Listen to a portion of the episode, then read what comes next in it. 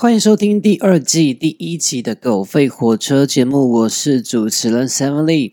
现在时间是二零二零年八月二十三号星期天晚上十一点四十分。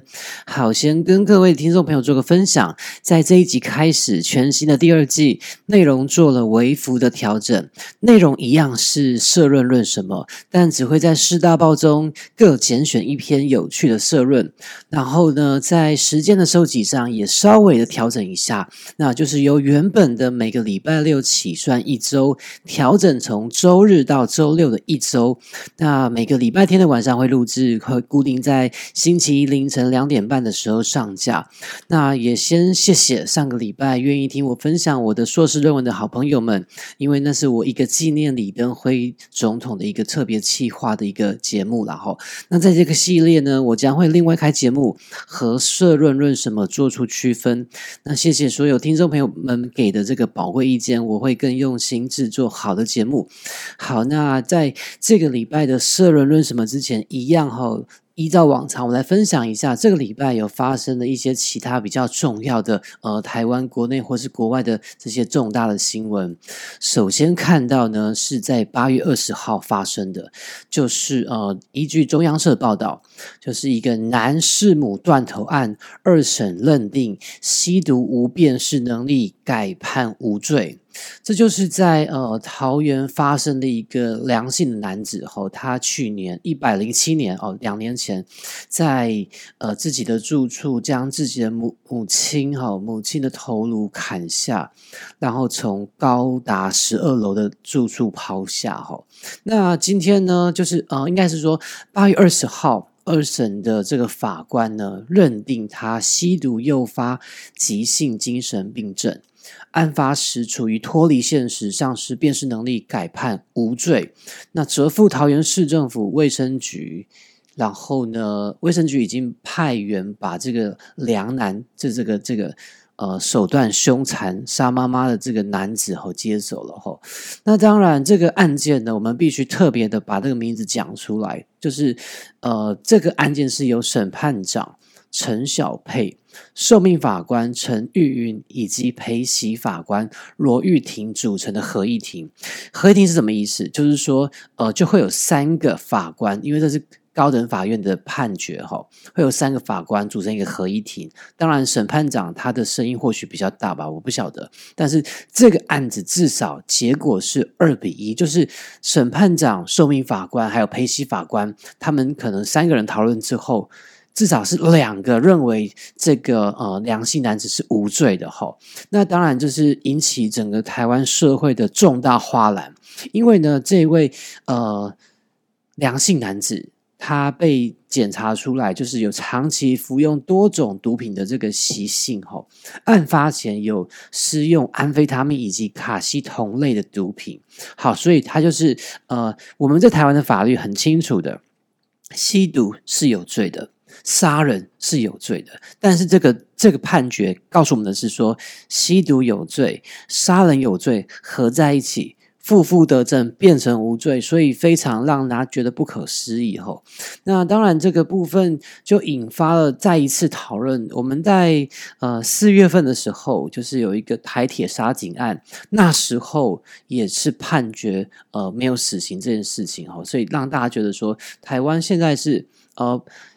死刑存废是一个讨论的重点，但是像今天这个男呃良性男子杀妈妈哦，这是尊亲属，这绝对是滔天大罪。结果因为他吸了毒，然后所谓的卡西酮会诱发精神呃急性精神症状，杀杀人当下缺乏辨识能力。改判无罪哈，这个部分没有人会接受啦。在台湾这个社会，呃，不管是吸毒或者是跟尊亲属发生这种重大杀人的事件哈，没有人认为这是应该无罪释放的一个状态。当然，呃，这个部分刚有提到说，这个案件法院。就是呃，折付桃园市卫生局去处理后置后，但是因为现在台湾其实没有所谓的精神病监哈，就是呃，即便是无罪，你认为他是需要治疗的，那但是台湾并没有一个这样子现行适合的。地方去针对这种重大的罪犯去做一个呃监制嘛，或者说是呃病人的态度去呃医病人的态度去帮他收容也好，还是说监禁他也好，并没有这个设施这个设呃设置的场所。好，当然呢，除了这所谓的嗯上次台铁杀警案的那个案件。蔡英文总统跟苏贞昌院长、行政院长都出来讲话。那这一次呢，首先出来发声的就是现在的法务部长，叫蔡清祥。呃，他就针对这个案件改判无罪，他认为说是判决有误哈，那呃，该上诉就上诉，因为这是在高等法院判决的所谓的二审嘛，可以再上诉到高等法院。那也就是说，呃，台湾的这个所谓的司法体系，司法官。分成呃两大类嘛，就是所谓的检察官跟法官。那所谓的检察官、检察署这些高检署、最高检察署的这个这个层次，这个内容设在法务部的下面。所以检察官的老大除了是检察总长之外，也是法务部辖下的机构。所以法务部长认为说，该上诉就要请这些呃负责承办案子的这些呃高等法院检察官。呃，高等地检署的检察官提起上诉，那呃，司法官的另外一个形态就是法官嘛。那法官他们的上头其实就是所谓的司法院。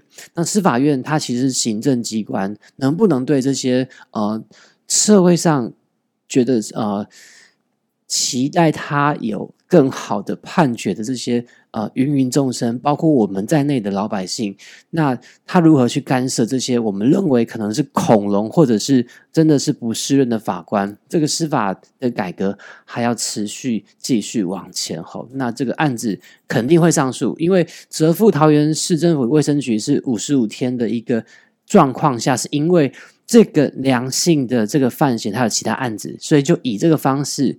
继续呃监禁他五十五天，可是五十五天以后他就没事了。那是不是能够在这五十五天内提起上诉？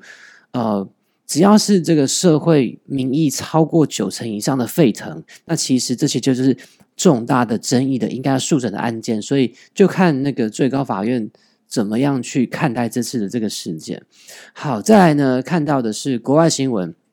好，这个是在八月十八号，中央社泰国爆近六年最大规模的抗议，万人欲解散国会休闲。哈，其实呃，泰国我没有去过，但是很多朋友在那边有很多的呃旅游经验，他回来分享。其实泰国，你即便是今天到在呃在台湾，有些呃泰式按摩店。你看，它里面就可能会放着所谓的太皇的照片，这我有看过。好，那他们其实泰国的国民对太皇是非常尊敬、尊重的。呃，毕竟呃，就是包括是呃，周润发演过一部电影，好像是呃《国王与安娜》之类的吧。那大家都其实很尊敬太皇，但是就在最近，泰国上万名的抗议人士聚集在民主纪念碑前，呼吁解散国会和修宪。这是从二零一四年，就是泰国那时候有呃黄衫军吗？呃，什么动乱的军事政变，到现在最大规模的抗议，也是泰国延续将近一个月的血潮以来最多的一次集会哈。就是泰国的学运啊，哈，那学生团体自由青年和泰国学生联盟在七月十八上个月十八号发起活动，哈，号召民众聚集在民主纪念碑，呃，并提出三大诉求，包括解散国会、终止骚扰异议人士、修正军方制定的宪法。好，那其实我们在。一九九二年的时候，台湾有一个所谓的呃野百合学生运动。好，那时候的一个其中一个诉求就是要呃废止这些所谓的呃要改选万年国会啦。其实国会在任何一个国家都视为呃民主。民意最高的一个殿堂，所以如果一个国会的成呃成果不彰，那当然会提被民众提出讨论跟抨击。后，那这个泰国的事情还没了，之后我们再继续观察下去。好的，再来是回到国内的状况。好，那一样是中央社八月十八号报道。那其实台湾呢，人口提前进入负成长，二零二五年迈向超高龄的社会。这个呢，就是因为国发会在前几天十八号公布了最新的人口推估报告。好，那六十五岁以上的人口比例占相对的高，预估二零二五年就会开始进入超高龄的社会。这是什么意思？就是说，呃，我国六十五岁以上的人口占比超过百分之二十以上。这个。情况跟趋势来自于两个主要的原因，一个是因为我们的医疗环境相对的好，我们也有不错的这个年金的给付跟退休好的方式，那所以台湾人现在越来越长寿，那所以六十五岁的人口以上的人口会越来越多。但反之呢，那个这个组成呢是人口的推估的一个占比嘛，那我们另外一个端就是所谓的呃少子化。就是越来越严重哈，这个少子化会影响到说整个人口比例的这个占比重新的结构哈。那小朋友少了，人口一样就这么多而已，所以比例上老年人就会占的相当的多。所以自从二零一六年蔡政府上台到现在，一直不断的在推动长照二点零，甚至要再往前进的这个呃状况，就是因为呃小朋友少，就是。没有这么多的年轻人口能够投入社会劳动力之外，家中的老人也就会没有人照顾，所以这是台湾的真的是国安危机。少子化的原因哦有很多，比如说是现在年轻人真的不太敢生育，即便结婚也不见得有生育很多个的计划。以前有个口口呃口号吗？就是说一个不嫌少，两个恰恰好，三个不嫌多。现在这种口号好像没有听到，但是呃，我周边的朋友其实有越来越晚婚，甚至是呃大龄也没有结婚，然后呢就更遑论说是要生育下一代的这个计划跟打算。好，这个台湾的人口红利早就不见了，所以呃这个部分可能要从根本上就业环境。或者是整个呃薪资结构去做一个改善，让年轻人想要生小孩的人比较敢去生育，才会从根本的少子化的问题解决之后，才会有机会改善台湾在二零二五年五年后即将要造。进入超高龄社会的一个状态。好，这是以上在社论论什么之前跟大家分享一下国内外几则比较重要的新闻。现在开始呢，进入今天社论论什么讨论。先预告一下，呃，第一个部分将会讨论就是在八月十五号和平落幕的这个高雄市长的补选。第二个部分呢，是由这个周呃周林文周林文。呃，延伸的这个官派董事长的这个呃议题哈，再来第三段会看到呃台中美相关目前互动的关系，那最后一段会聊到立法院的迁建。首先看到高雄市长补选的这个议题。好，那高雄市长的补选举在上个礼拜六八月十五号顺利落幕了哈。代表民进党的陈其迈，呃，上一次二零一八跟韩国瑜对决输掉了陈其迈，这一次一样是他代表民进党来参加高雄市长的补选，那得票率超过七成，总共拿到六十七万一千八百零四票，呃，当选的他卷土重来，终于成功了当上高雄市长，因为其实在十五年前那时候。陈其迈就代理过高雄市长，当时那时候还是呃，就是还没有县市合并之前，高雄市呃，他是那时候是谢长廷吗？谢长廷主政，然后北上当行政院长，就由呃陈其迈代理过一阵子。好，那这个并且呢，陈其迈这次的得票率突破了二零一四年当时候陈局竞选高雄市长设下的一个高标门槛。当时候陈局是拿到六十八点零八，这一次陈其迈拿到七十点零三的这个超高的得票率，哈，成为了历年来得票率最高的这个高雄市长。好，那这一次选举就是虽然只进行了差不多两个月，啊，就是在六月六号罢韩成功以来。就是大概两个月到八月十五号就投票了嘛，哈。但是这个虽然是高雄自己地方的区域的选举，可是却获得了全国性的关注。然后，因为呃，没有了韩国瑜当市长的高雄市，全国都在看陈其迈如何去赢得这场选战。当然，陈其迈从开始就是开高走高，就是大家一片看好他会顺利的当选高雄市长，只是不确定他会拿到多少选票，得票率多少。那看起来结果都还不错。好，但是另外两位候选人。一个就是国民党的李梅珍，她之前经历了她的这个硕士论文的风暴，呃，她自己所谓的声称的放弃学士呃硕士学位的论论文这个文凭，但是呢，后来中山大学。呃，就是他原本拿到这个学位的这个中山大学，后来开会一致认为这个部分他就是没有资格能够拿到那个学位。吼，好，那李梅珍这一次拿到了二十四万八千多票。哈，那民众党的吴益政则拿到了三万八千九百六十票。呃，国民党跟这个民众党的得票结果，除了。国民党他自己哦，灌破了他至少以以往都会有大概三十趴左右的基本盘哦。那更令人诧异的其实是，呃，由台北市长柯文哲率领的这个民众党哈，他跌破了在二零二零年就年初的时候，呃，立委大选，他们当时候民众党在高雄市拿了大概八趴左右的政党票，这一次无一真只拿到四趴，就是呃，连保证金都被没收，更。遑论那个所谓的政党补助款了哈，呃，就是呃选票补助款了。好，那这个这次柯文哲其实用尽了很多的心力，他下南下高雄去浮选至少超过二十次，带着民众党现在有的党籍的部分去立委，然后去投入这个呃浮选吴一正哈，大家都知道他是在试水温，他要知道说到底离开台北城之后。柯文哲自己以为他越往中南部走越有民众的支持跟选票，显然这一次民众高雄的民众并没有买民众党，没有买柯文哲，没有买五一正单，只让他拿到四趴左右的选票，这非常的惨哦。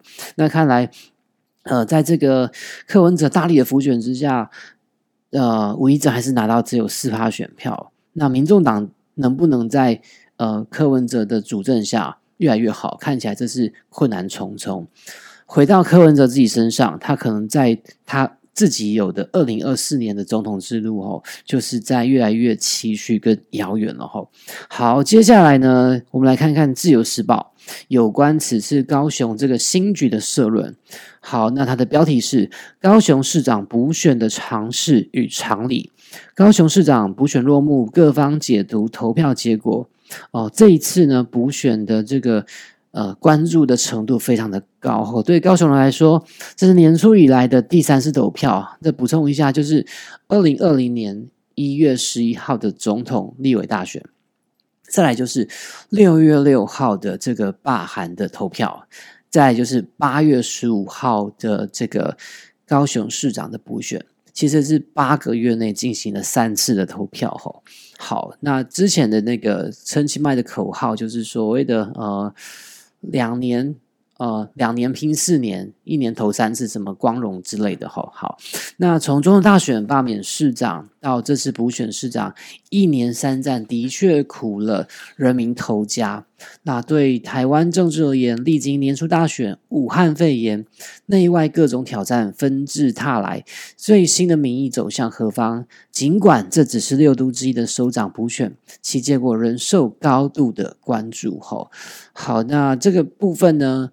韩国瑜在六月啊八月十四号，就是六月六号被罢免之后，难得八月十四号再重新走到呃舞台前面，向大家拜托催票要投李美珍嘛。那时候就是他们的选前之夜。显然，韩国瑜的这个光环真的已经完全褪去不见了。先不管他八月十四号说了什么鹅蛋的奇怪的妙论，不过韩国瑜真的目前的状态，让我们看到说，哦，自由时报说韩流的民粹表象很诱人，假的却真不了。好，那。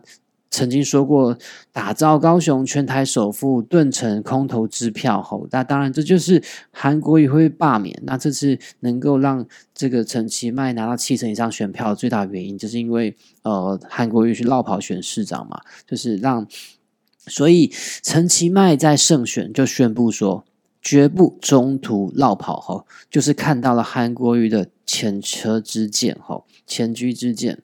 好，自由时报最后说到说到，高雄是南台湾的政经交通中心，市区有台湾的最大港市，也有山也有河，魅力十足。两年前名列全球最值得旅游的十大城市。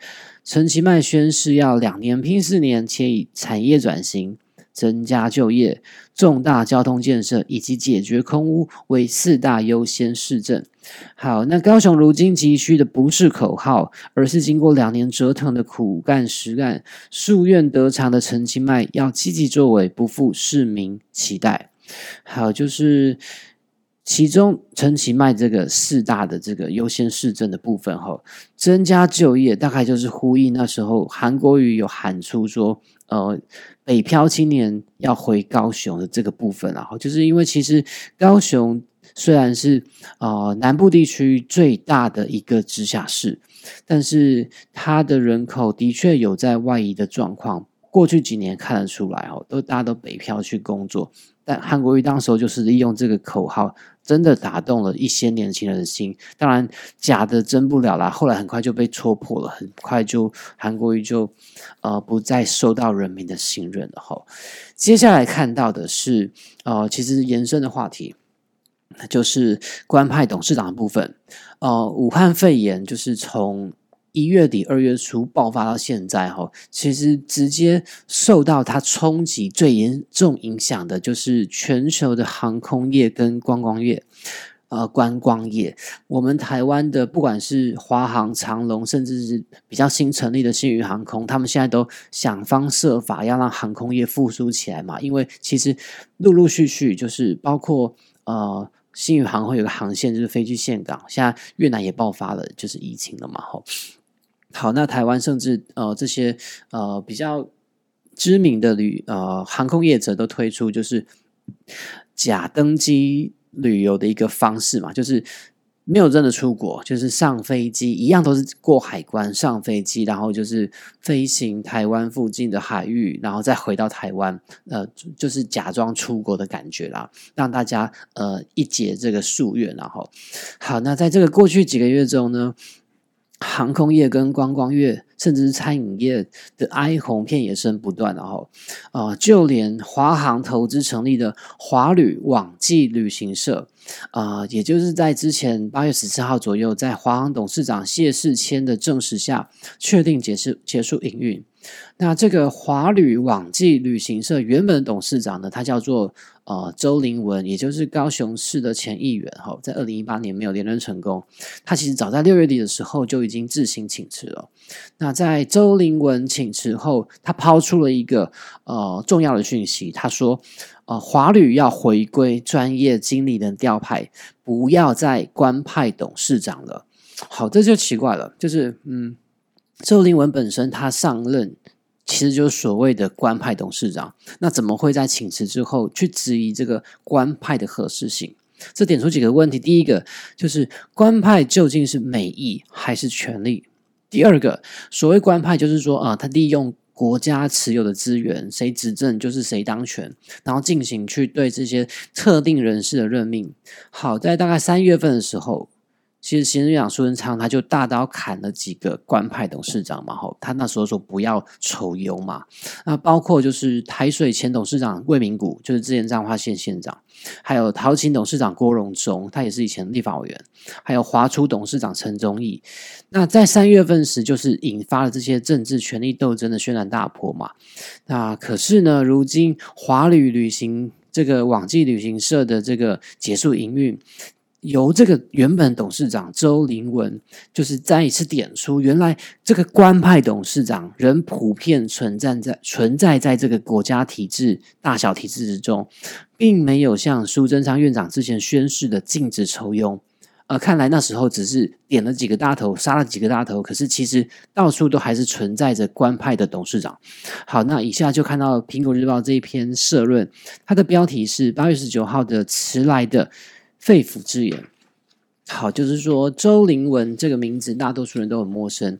他是高雄市前议员，也是在呃之前二零一八年竞选的时候连任失利。好，二零一九年七月，就是去年七月，他接替也曾当过立委的谢欣妮，出任华航旗下华旅网际旅行社董事长。好，但是就是刚才说到的，受到这个武汉肺炎的疫情冲击，旅行业急动。那就算是有个关谷富爸爸叫华航，还是华旅撑不住，就宣布歇业吼。那这个前董事长周林文表示，六月间他已主动请辞，并建议华航董事长谢世谦让华旅回归专业经理人调派，不要再派任官派董事长，以减少人事成本。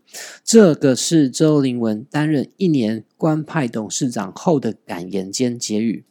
好，当然，这个呃，周林文说的话非常入门，所有政治人会都会说，甚至可以说的更漂亮。哪里需要周林文指点？问题是有几个人愿意做，而且做到了。手中有权者，不但封官受爵，卡位要卡好卡卡满。公营关谷事业见位就塞，绝不手软。什么是专业？什么叫企业经营？成本观念，政治才是唯一的答案。好，那之前长隆呃唐荣铁工厂传出弊案，就是那个呃前总统府秘书长、前立法院长苏家全他的呃外甥吗？张仲杰吗？传出的弊案，那现在华旅关门了。尽管周文林辞职后说了那段迟来的语重心长建议，然而决策者听进了吗？会改变吗？那些既不专业又增加成本、靠政治背景当上董事长、总经理的离退政客们，会像周林文一样辞职吗？答案不难预料。哦，除非人民不再容忍，否则他们还是会继续吃铜吃铁。次国家，好，这是苹果日报社论。那顺带一提呢，八月二十一号，就是在前几天礼拜五的时候，准高雄市长陈其迈公布了他新的高雄市政府的小内阁名单。那其中这一位上述的这个华旅的前董事长周林文被委以重任，那将出任高雄市政府的观光局局长。好，人才其实就是不会被埋没的，只要你有心为国家做事，为人民。服务好，接下来先听一首好听的歌曲。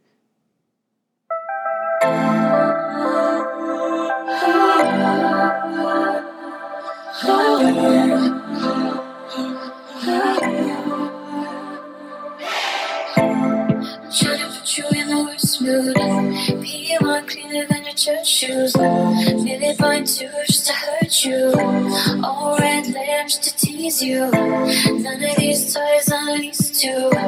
Made your whole year in a week too. Main bitch, shawty, I to. Side bitch, shawty, I to. So empty, need a centerpiece. Twenty racks of table cut from ebony.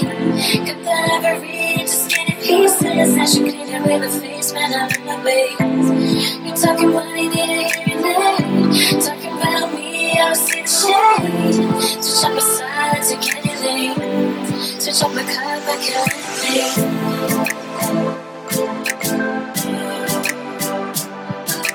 car,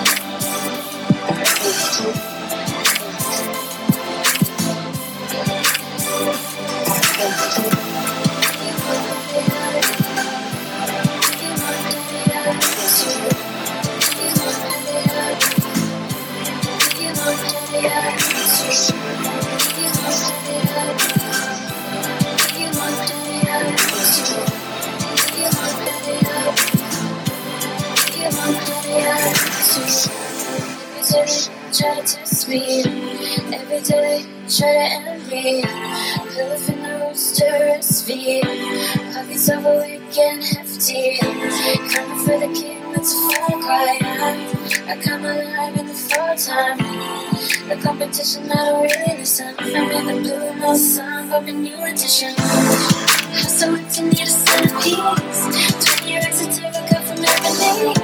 Got that every read, That she can with a face when I'm in the base.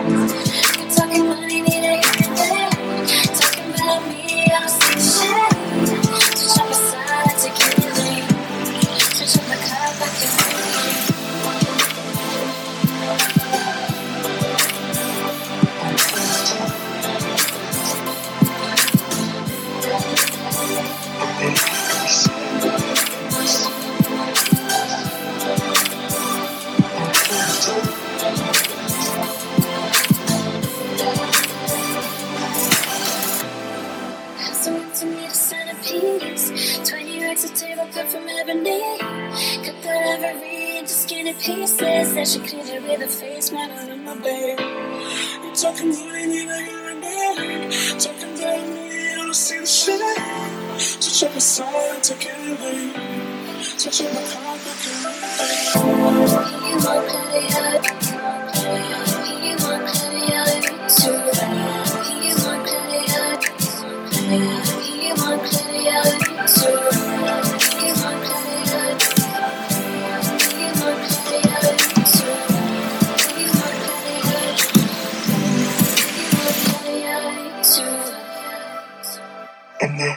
Thanks.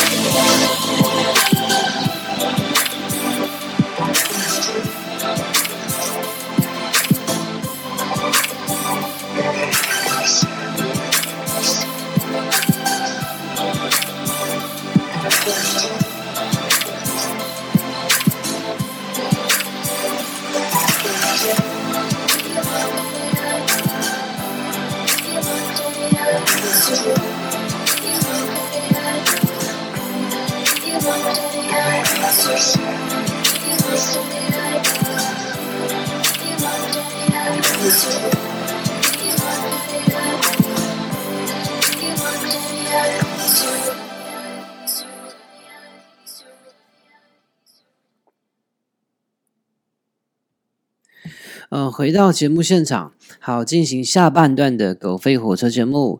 哦、随着这个美国总统大选哦，在年底就要举行了哦，最后这这个倒数阶段，好，目前民调微幅哈、微幅落后拜登的这个川普总统，原本差很多，后来有的民调是八趴，现在有的看到只差四趴左右的这个落后哦。那川普呢，为了寻求这个连任成功，看起来他正用无所不用其极的方式，希望去拉抬他的选情。那其中看来最有可能的方式，也是最有效的方式，就是诉诸民情民意的支持，并且尽可能去拉拢其他世界的民主国家。跟川普一起，跟美国一起加入抵抗、反制中国的行动。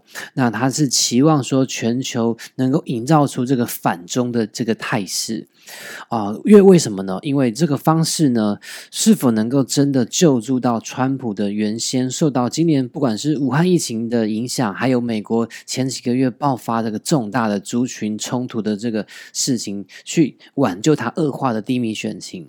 好，显然呢，他这一招好像是有用的，因为川普硬起来，代表美国跟中国宣战，呃，就是显然川普他有意识希望透过可能是最激烈烈的去引爆一场战争，因为只要跟他国去进行宣战。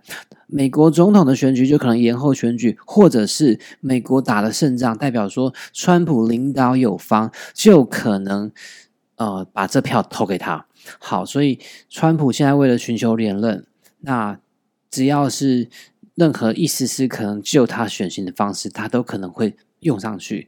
这个架构在川普个人的这个呃得失利益为上，不惜引发战争，也要得到川普个人的私心的满足。好，当然中国是最容易让川普有理由点燃战场的一个地方，哈，因为自呃中美贸易战已降，川普政府就不断的试探北京政府的底线，呃，就等中国政府自己按耐不住，挑起战争，哈，呃，上个礼拜。中国的官媒《环球时报》就在八月十七号曾经撰文呼吁，台海地区解放军、美军和台军都应该恪守不开第一枪的原则，共同守护和平。为什么会这样写？就是说，不管是美国、中国、台湾，目前真的有一些呃。这个战争的烟硝味慢慢的出现，弥漫在这个台海的天空之中了吼。当然呢，这个所谓的官媒就代表中国官方立场，呃，当然会说，呃，不希望引发任何战事啊吼。但是呢，呃，过去几个月以来，包括全球，包括中国。台湾都笼罩在这个武汉肺炎的影响之下，可是，在这个当下，在这个与此同时，中共的军机、军舰对台湾的挑衅却没有因此停歇。后，他们不断的去尝试跨越台海中台海的中线，造成台湾国防的高度戒备与紧张。中国侵犯台湾是否成真？美国当然扮演非常关键的角色。然后，呃，还好，就是美国国务院去年七呃八月下旬批准售台六十六架 F 十六 V 的系列战机。然后，经过一年，在今天呃，在八月十四号发布的军售合约中，包括与洛克希德马丁公司约定打造九十架的 F 十六战机，其中就包括台湾的订单。也就是五十六架的单座战机和十架的双座战机。好，那适逢中共解放军在台州、台海周边实施军事演习，呃，当然就升高了两岸关系的紧张。哈，我国的购机啊战机的购买在进度往前一步。好，那有关这个台中美关系紧张，我们来看看《中国时报》的社论怎么说。在八月十八号，它的标题是“读懂蔡英文、习近平两岸用心”。好，就是在这个呃之前，美国的卫福卫生部长好阿扎尔前脚刚走，那中国立即宣布军演消息，解放军高调的秀肌肉。好，我们的那个老马哈前总统马英九就警告说，中国的就是所谓的首战即中战哈，这个也是引发社会非常多的舆论跟讨论哈。好，那中国鹰派就是胡锡进以最后通牒式口吻告诫蔡政府，但台湾一般民意却淡然视之，社会经济运作呃平稳如常。与这个一九九五九六年的这个大陆的军演立刻造成股市崩盘，随即引发移民潮跟资金逃亡潮，以大为不同。吼，好，那这是为什么？就是呃，首先，《中国时报》说，这次军演虽然剑指美国跟台湾，讯号强烈，但中国军方仍然把控有度。并没有展现真正颠覆或迫害台海现状的意图。好，那当然，这次的中国的军方通稿也简明扼要，仅美重于下台，主要诉求对象也是美国。好，这是中国高层近期定调了，好，就是对美国坚定而冷静的回应。好，这是在军事领域上展现。好，其次，《中国时报》说到，民进党过去一年来对中国的选战模式已经关机，好，治国模式重开机，对中国军演的态度改为低调。好，当然，呃，这是在这次的军演碰上了高雄市长的补选，那时机还是比较敏感的。然后，好，那再来呢？呃，《中国时报》说。呃，中国国家主席习近平是一位有底线思维与风险意识的领导人。他上任后铲除党内和军中贪腐的势力，取得核心的地位。好，这部分补充一下，他所谓核心地位，哈，就是前前两年前去年吗？习近平已经完全称帝了。哈，习近平的国家主席不用再改选，可以做到死，这是称帝的。哈，但当然这是好事还是坏事，就见仁见智。好，那再来呢？呃，中国时报说到。呃，肺炎疫情趋缓，那小明（括号小明）渐次开放返台，那陆生返校或许就为期不远了。好，那蔡总统不冒进、不挑衅、不踩红线，愿意和中国展开对话。好，那在这个未来，现在的那个呃。海基会董事长本来是这个李大为，后来因为苏家全他辞掉了总统府秘书长，所以由李大为去接任的总统府秘书长。那海基会董事长就空缺了嘛？现在是一个徐董事长，徐胜雄吗？他先代理的就是海基会董事长，目前没有新任的一个董事长的一个上任。然后，那之后呢？这个如果有新的真正的这个海基会董事长上任后的指标性发言，应该可以读出蔡总统恢复两岸互动的用心。吼，那台海情势高度紧张，不容否认，如何扭转是？为啊，扭转局势，化为转机，双方应该都有盘算与准备。好，接下来看到今天最后一篇社论论什么？那内容主要是有关，就是呃，立法院要不要迁建的这个问题，又再度的抛出来。由谁抛出来？由现任的立法院院长尤喜坤抛出的。好，因为这个问题其实不断都有人在提出，好，就是政治人物都会说。啊，比如说现在的赖清德副总统，他在二零一六年还是台南市长的时候，就曾经提出，他认为行政院、立法院迁往中部，总统府可迁往台南，让北部成为经济中心。中部为行政中心，南部为政治中心。好，还有现在的这个交通部长林佳龙，他当时候也是台中市长的时候，就曾经说过，提出说立法院要迁往台中，呃，多次宣誓首都减压。国会先行的理念，可是其实哈，就是这个迁移国会立法院知识体大啦，就是所谓的迁移的迁，迁移法动全身哈，就是迁建第一个事情，就是说需要巨关的这个呃建设费用要盖在哪里，到底有没有取得大家最大的共识？再就是说，呃，其实我们如果习惯了那个台湾的国会运作，它大概是一年会有两个主要的会期。不包括临时会，其实是围绕着呃，就是所谓的行政呃部门，行政院辖下所有的行政部门的这个呃有预算的把关跟监督。也就是说，当行政院提出预算，他要送进立法院，给所谓的立法委员们去审议，去呃删除、冻结，或者说是呃有没有需要增加的部分。好，那就是。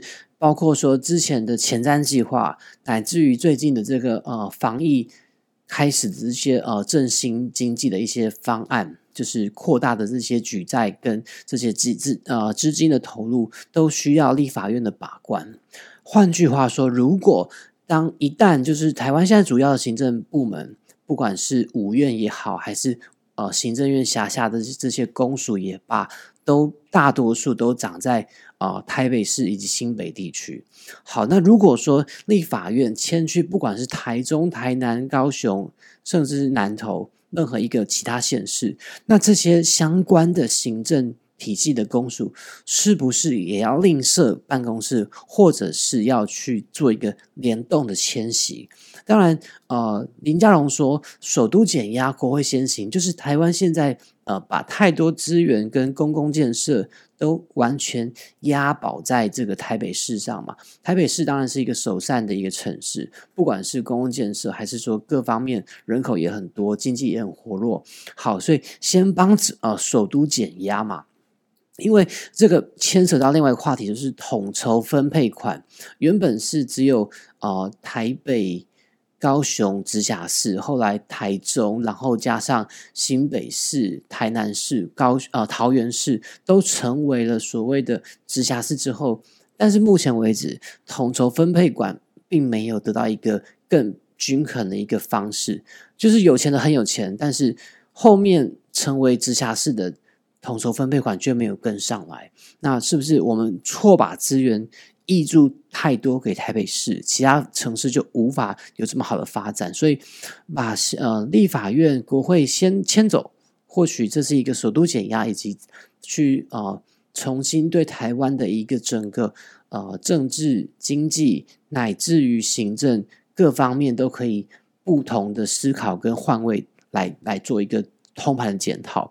好，所以呢，呃，就是因为它市值体大。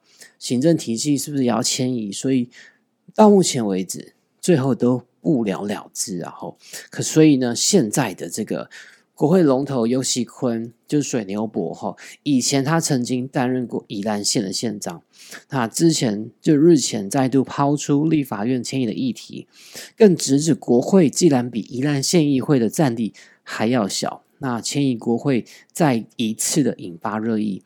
好，这个议题抛出之后。呃，所谓的朝野立委均表认同啊，哈，但对于如何选择迁建的地点，这各有看法。每个人都希望迁到自己的城市嘛，这些区域立委，尤其是区域立委，希望到桃园，希望到台中，希望到南投，希望到台南，都有人提出嘛，哈。好，那民进党团跟国民党团都表示，考虑交通便利和区域均衡发展，那台中是一个不错的选择。好，那民众党则认为迁建地点不用一昧考虑区域发展问题，还是要以行政效益、民众方便接近为主。好，那其实呃，台北的交通目前当然是一个呃蛮便利的一个状态啦。可是自从台湾有了高铁之后，那其实台北高雄最快九十分钟可以来回。就是所谓的一日生活圈，好，可是呢，这些都是偏重在台湾西部的发展，不管是轨道建设，还是说呃公路建设，其实西部都相对的，呃，因为人口密集嘛，便捷很多。可是东部还是有居民，也是有很大的一个需求交通的部分。那我们之前都知道，只要是遇到廉价花东要回去返乡的车票，真的是一票难求。所以这是。华东地区主要的一个交通的命脉，那但是呃，也就是延伸到说，花莲也好，台东也罢，也会有区立委的一个状态。他区立委从台东北上到台北，跟他从台。东要到台中或者是其他的县市，那就要真的要考虑到交通是不是便利的。当然可以从台东航空站坐呃这个所谓的国内的班机到西部的其他城市去，然后这当然要呃考量到整整体的一个便利性。然后好，再下来最后看到啊，就是联合报这篇的社论标题是“立法院为何老搬不了家”。好，就是在游锡坤上任后，念之在之，就立院迁建，仿佛成了他毕生参与政治的最后志业。不过，立法院议事效率不佳，呃，沦为橡皮图章，加上对跨党派立委集体收贿的恶劣印象，民众恐不乐见纳税钱被拿去盖立法院的政治秀场和格斗场。好，当然，呃，联合报引述尤喜坤说，立法院作为台湾国会，嗯，日治时代的台北第二女子高中的校舍，占地仅五千八百八十四平，比宜兰县议会还小。还有其他问题，就是几十年来延续的，呃，下来的违章建筑与占用道路用地问题。呃，他不生羡慕的说，先进国家像是美美国的国会。之后煮好，那美国总统就任要去国会山庄，英国国会则是除了把男变女、女变男做不到以外，无所不能。人家外国是对国会是足尊重的，就尊重哎。好的，当然呃，联合报说，越不民主的国会议事堂越大。尤其坤可羡慕对岸人民大会堂的山河气派吗？英国国会议事厅小到不行，无损国会议员职权与民主运作。美国行政官员在国会听证调查中说谎得吃官司，不像我们立委连调阅权都被行政部门推三阻四。现在大家吵着要废监察院，却没人放心把调查权转移到立法院。啊！立法院长不重整国会纪律，改善改善效率，重振声威，光想着自肥盖楼留虚名，人民怎么看得起立法院？这才是台湾民主的悲哀。好，以上呢就是这个礼拜重新改版过哦，第二季第一集的狗吠火车节目，希望你们会喜欢。我是主持人 Seven Lee，我们下周见，拜拜。